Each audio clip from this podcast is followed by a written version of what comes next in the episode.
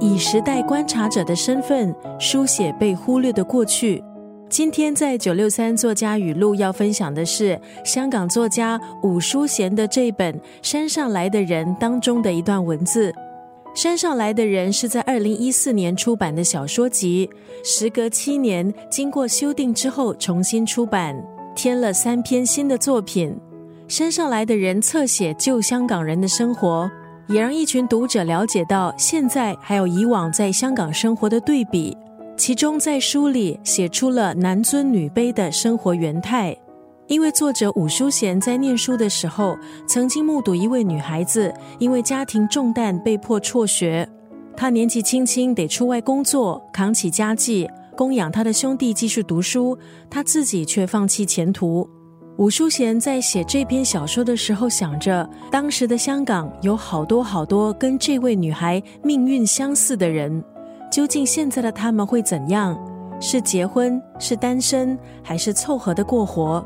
小说里角色的年龄还有自理能力有着强烈的反差，年纪轻轻就为家庭牺牲，社会快速的改变，伍淑贤觉得记录变得特别重要，特别是踏入某个年龄。如果再不说，可能就不会有人说了。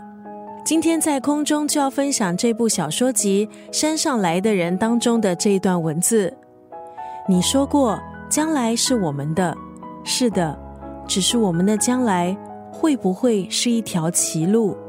刚刚分享的那段语录当中的歧路，指的是从大陆分出来的小路。这段文字反映出小说的主角生在那个时代的香港心里所存在的不确定性，未来似乎不可能是康庄大道。小说里的主角仿佛已经可以预言以后的自己应该就是走在歧路上，也就是大路上分出来的小路。今天在九六三作家语录分享的是香港作家伍淑贤的小说集《山上来的人》。时隔七年修订再出版的小说集《山上来的人》，今天在空中就要分享当中的这一段文字。你说过，将来是我们的，是的，只是我们的将来会不会是一条歧路？